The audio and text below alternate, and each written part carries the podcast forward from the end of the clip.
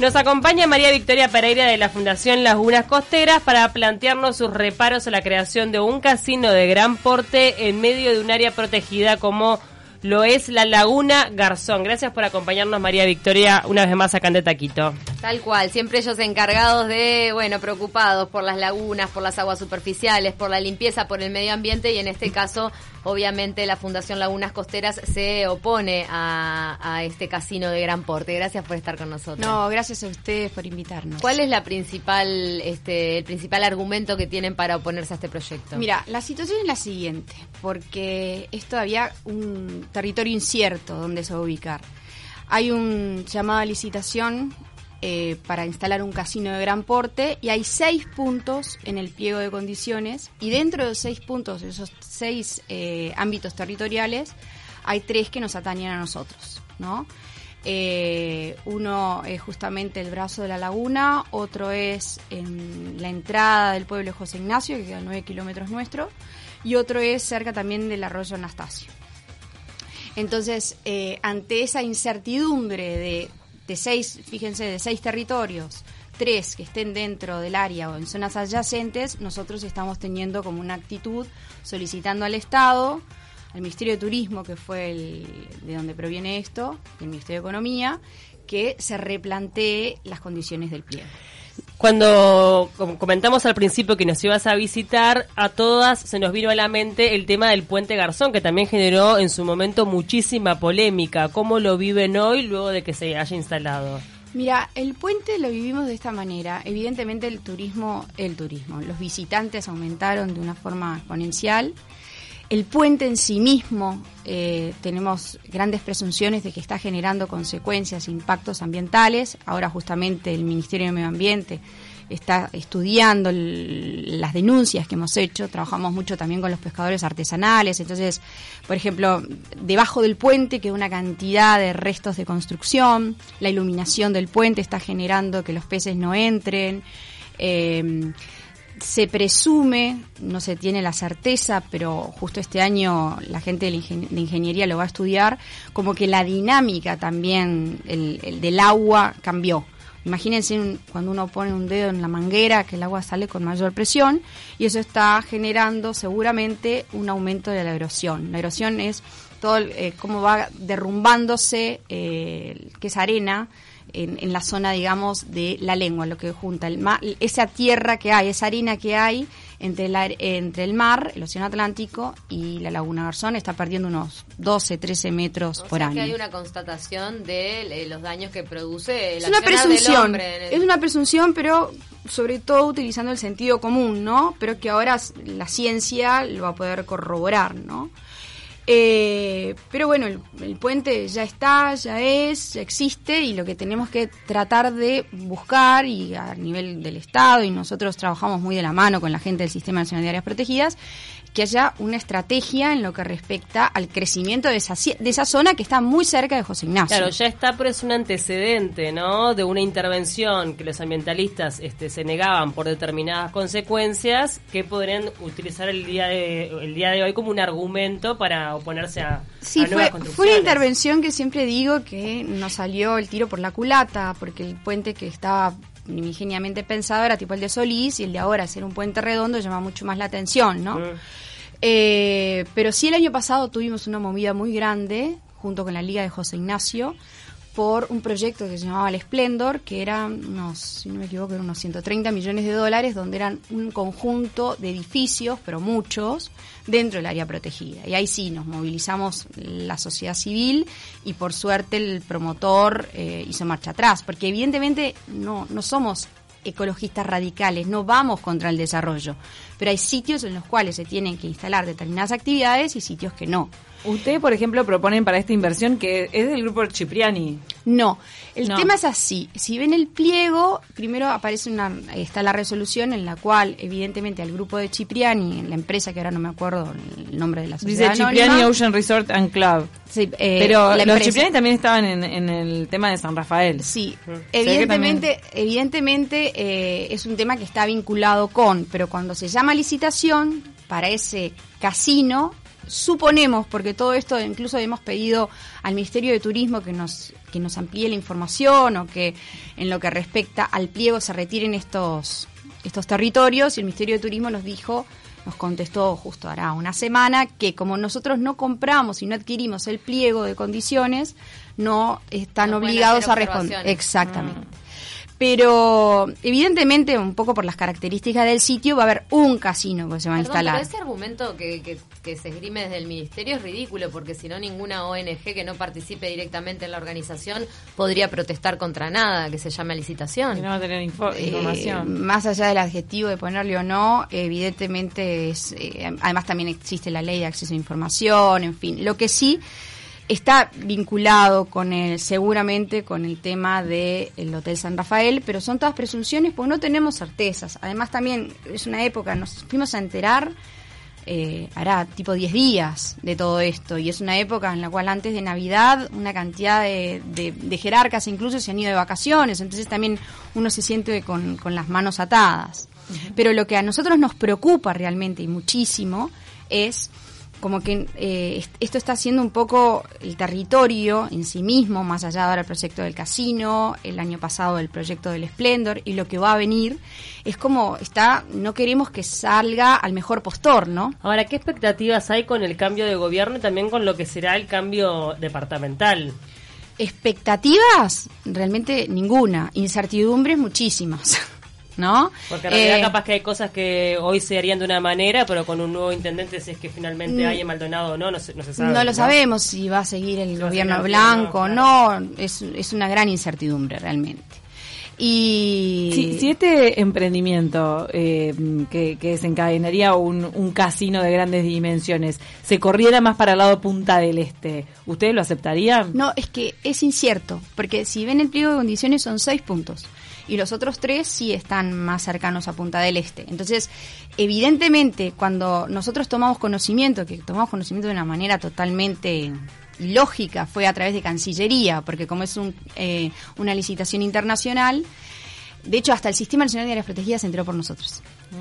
Pero son como seis ámbitos territoriales. Pueden ser estos como puede ser lo otro. Se supone que, me imagino que de acuerdo al, al ofertante, quién va a ser el, mejor dicho, a quién se le va a adjudicar eso va a ser de acuerdo a cómo va a ser la oferta dentro de, de la licitación, a lo que se proyecte. ¿está?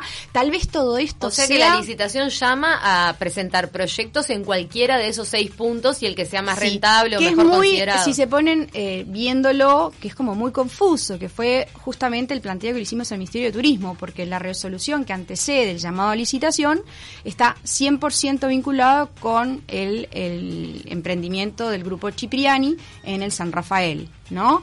Entonces, podemos suponer que esté vinculado con determinadas obligaciones del gobierno de establecerse un ámbito territorial X, pero para nosotros, hoy en día, que somos grandes eh, guardianes, si queremos llamándole de una manera, de las lagunas costeras y de sus zonas adyacentes, porque José Ignacio nos afecta tanto, todo lo que sucede a nueve kilómetros nos termina afectando de una forma más que considerable. Ahora tenemos una cantidad de actividades y eso también está teniendo una gran presión desde el punto de vista urbanístico. Eh, porque desde el desde el, especulador como el que se va a instalar además esta eh, zona lo que tiene ahí va, esta zona lo que tiene porque o sea estamos sobre todo es un tema eh, de todo el movimiento que eso puede llegar a generar y después piensen que una vez que se cruza el puente las playas ya no son bañables, por llamarlo de una manera. Sí, bueno, se tirarán los surfistas o una vez cada mes y medio cuando el banco de arena se corre, pero son muy peligrosas. Pero una de las de los sitios donde está previsto tal vez instalarse el casino, que está tipo a unos 3 kilómetros antes de donde empieza el área, que es justo eh, de José Ignacio es al área, es todavía de las últimas playas bañables dentro del territorio. Mm. Y el eh, tipo de actividad, ¿no? Porque una cosa es un casino y el tipo de actividad que genera y otra es que haya movimiento por otro tipo de actividad, no sé, de turismo aventura, de Exacto, uno tiene que por un tema conceptual. Yo siempre digo, ¿no? Es como es como la coherencia, ¿no? ¿Qué querés de este territorio? ¿Qué querés de este otro territorio? Uruguay en las estadísticas de Naciones Unidas es en Latinoamérica es de si no es el tercero es el cuarto empezando de abajo el que tiene menos eh, kilómetros cuadrados de áreas protegidas. Entonces, las pocas áreas protegidas los pocos kilómetros o, eh, que tenemos de áreas protegidas, eh, hagámoslo con un criterio razonable todo lo que sucede allí, que no es ir contra nada sino el cómo y el qué se instala allí. Y este tipo de, mm, de iniciativas, proyectos, puede ir en contra de la esencia del lugar. Eh, ah, diste también en el palo, ¿no? Porque siempre se ve José Ignacio como un lugar muy elitista, en fin, con determinado poder adquisitivo, pero olvidándose de esas etiquetas, evidentemente es un sitio que, que nos coloca a nivel internacional con determinadas características y que tiene una esencia, es un pueblito de pescadores. hay, hay, hay, propietarios que se mudaron de Punta del Este a José Ignacio por lo que José Ignacio, como escapando del ruido, del desarrollo de las torres. Entonces, sí, José Ignacio o, o los alrededores se vuelven Punta del Este, desaparece José Ignacio y desaparece ese público al que cuesta. Desaparece la esencia. Desaparece. Más allá del dinero que tenga la gente que concurre, hay una cabeza de las personas que van ahí, una búsqueda de cierto tipo de rusticidad. Van a terminar, no balizas van a terminar. Que cada día se está perdiendo más, porque incluso si van, ahora justo la semana pasada fue la inauguración de esa rotonda, hay una especie que mueve doble vía entrando, mm. que la gente de la comunidad estaba muy en contra, ¿no? Y cuando decís de la gente de la comunidad estás hablando desde el pescador artesanal, desde el almacenero, como el que tiene el restaurante más de lujo. Pero es tan importante el escuchar a la comunidad y el que se quiere de un sitio, un, sitio que a su vez tiene una capacidad de carga y que la está excediendo por completo. Ahora, desde la Fundación, ¿cuáles son los pasos que están dando? Más allá de lo que tiene que ver con la difusión de esto, venir a los medios, plantear su preocupación, ¿cuáles son las medidas que están tomando? No sé si de repente a nivel del Ministerio de Turismo o a nivel de, la Intendencia de Maldonado? Mira, lo que hicimos fue así. Eh, solicitamos al Ministerio de Turismo, le mandamos un mail además con quien nos llevamos muy bien acá, a, a, Falletti, que es el director de turismo, justo está de vacaciones, vuelve ahora el 7. Eh, quedamos que vamos a conversar al regreso. Sí solicitamos en el Ministerio que sean retirados esos tres puntos del pliego de condiciones, porque cuanto antes agarran las cositas, ¿no? Después eh, ya es mucho más difícil. ¿Los otros lugares es porque no les atañe a ustedes o porque no son directamente es que no, nos atañe a nosotros, la verdad. Incluso si te pones a pensar, eh, o sea, uno está dentro del área mismo y una zona súper sensible con el brazo. Otro es José Ignacio mismo. En esto estamos trabajando mucho con la Liga de José Ignacio. Desde el año pasado a lo loco. Antes siempre trabajamos juntos. El tema del puente trabajamos mucho, pero desde el año pasado con el tema del Splendor eh, trabajamos, pero así, porque si bien hay muchísimos intereses que, que, vamos de la mano mm. junto con la liga. Y la liga por suerte cada vez se está metiendo más la camiseta por el área protegida. El, municipio es el municipio de Garzón, Con el municipio la verdad que no hemos tenido contacto. Esto es a nivel nacional mm. y entonces realmente es con el Ministerio de Turismo. Justo como les decía, eh, cuando fue el 30 o el 31 recibimos ese correo electrónico en el cual se nos decía de que no, eh, de que al no haber comprado el pliego de condiciones no nos tenían que, dar mayor información.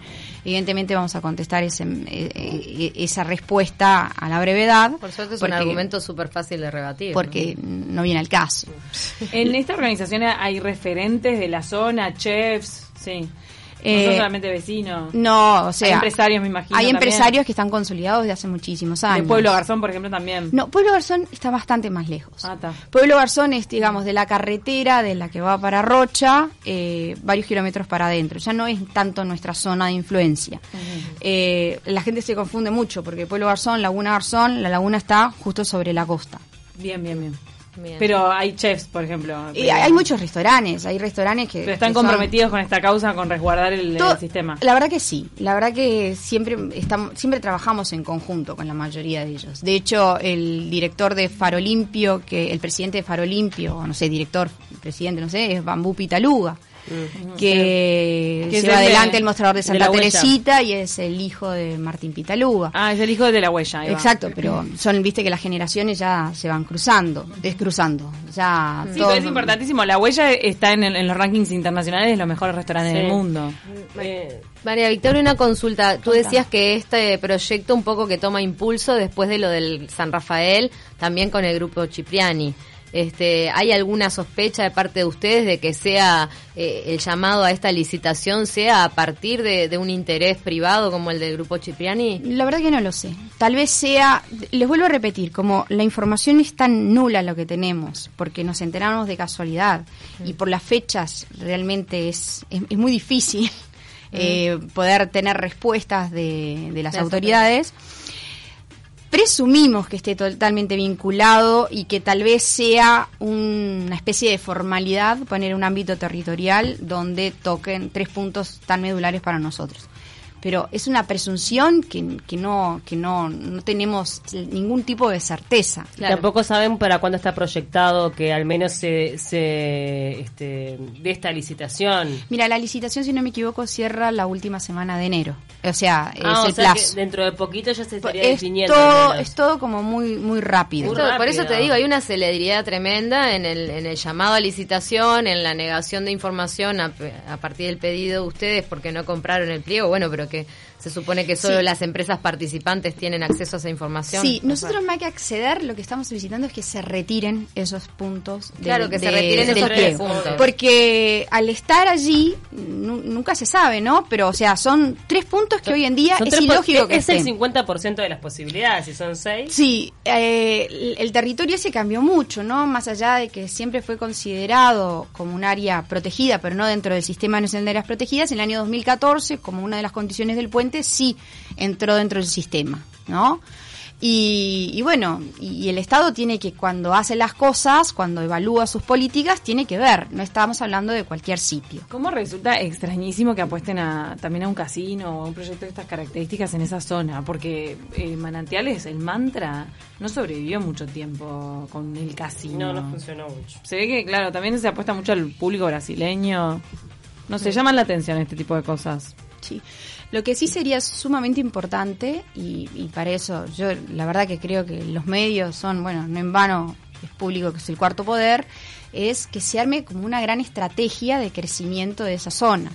Nosotros todo el año 2019 trabajamos así, codo a codo, con eh, se está haciendo se está elaborando el plan de manejo no y el plan de manejo para el área protegida es como un manual de instrucciones del auto. ¿Y ahí está Dinama involucrada? Sí, el Sistema Nacional de Áreas Protegidas depende de Dinama, pero están a esas reuniones que tanto para el plan de manejo como para las comisiones asesores específicas, que han sucedido una por mes, todo el año 2019, van eh, representantes de todos los organismos involucrados. Imagínense desde el Ministerio de Defensa, por prefectura, Ministerio del Interior, porque después el control la policía, las intendencias, porque es una zona que toca las dos, Roche y Maldonado, Dinara, porque todo lo que ver con el agua, los recursos acuáticos. Eh, es más, eh, a iniciativa nuestra también se, se invita y forman parte a la ANCAP, porque a veces nosotros estamos como locos, que el bosque es amófilo, que el ave por acá, que el ave por allá, pero nuestro mayor potencial peligro siempre termina siendo la boya petrolera. Claro. Que es, si no las, justo a raíz de eso tuvimos un acercamiento y a raíz de eso también empezamos un vínculo. Y además, reconocido por ANCAP, si no es la segunda, es como la tercera más eh, peligrosa de la región, porque está ubicada en un lugar donde no es el para nada el idóneo. Bueno, muchísimas gracias, este Victoria Pereira, por acompañarnos. Hay un teléfono de contacto, no sé si querés que lo digamos, por si la gente se quiere sumar a, esta movida, ¿no? O una red social. O una red social. Sí, eh, nosotros estamos en las redes, estamos en Facebook como Instagram y realmente los invitamos y, y, las lagunas tienen un rol más que importante, más allá de su belleza, tienen un rol ecosistémico clave. ¿Cómo se llaman en las redes sociales? Eh, Fundación Lagunas Costeras. Bien. Allí se enteran de las actividades de limpieza de playa, de, bueno, suelta de tortugas, no sé si va a haber este año, pero la verdad que muchas actividades que ustedes tienen promoviendo el cuidado del medio ambiente y ni hablar de, de esta postura anti-casino en estas zonas protegidas. Sí, siempre tenemos, y de paso que me diste así un segundo, el 26 de enero tenemos al mediodía una gran limpieza de playas como todos los años. Divino, 26 de enero todos invitados.